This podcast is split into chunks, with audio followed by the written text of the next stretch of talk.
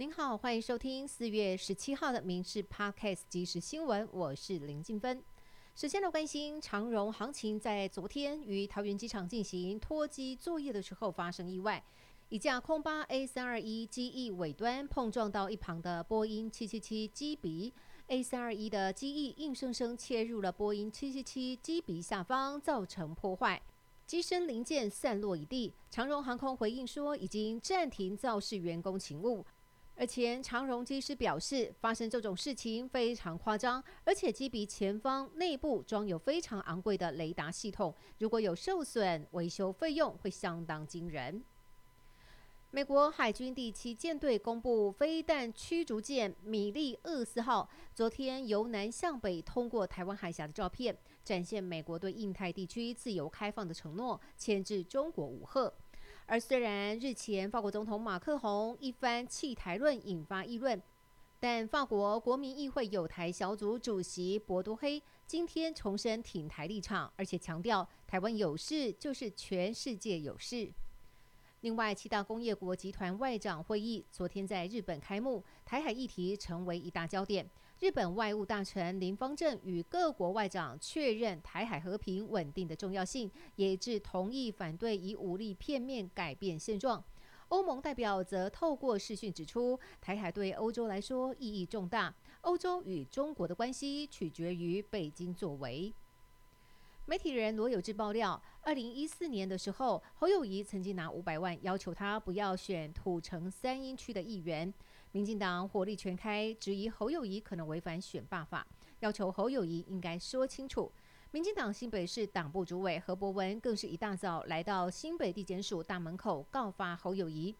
对此，侯友谊微笑摇头，没有正面回应，只是强调台湾是民主国家。反倒是侯友谊的子弟兵纷纷跳出来驳斥。过去在市政府担任过副发言人的吕家凯，也以市议员职务来替侯友谊担保。而民进党立委初选民调正式开跑，士林大同区备受关注，最晚周四就会有结果。台北市议员王世坚与现任立委何志伟前一天同框加 line 的时候，何志伟把王世坚的手机展现在镜头前，意外将王世坚与黄成国的通话记录曝光，让他气炸，只说要删好友。那么有关监委大战持续上演，民进党立委庄瑞雄也陪同王世坚冲刺扫街。庄瑞雄直言，两个人的能力还有表现，谁比较出色，用膝盖想也知道。而何志伟呢？下午受访的时候提到，当时就是加好友，然后秀给大家看，就这么简单。他说都是意外，强调应该化干戈为玉帛，要展现团结，展现民主气质跟示范。台北市政府推动绿色运输，去年广设 U Bike 二点零站位，尽管站位变多，民众却常遇到有车住没车子的情形。议员一查才发现，二点零系统大约有二点九万根车柱，却只有配备一点三万辆车，高达五成五的柱子没有车。现任市长蒋万安又宣布，明年一月起恢复前三十分钟免费，担心借不到车的窘境恐怕会再恶化。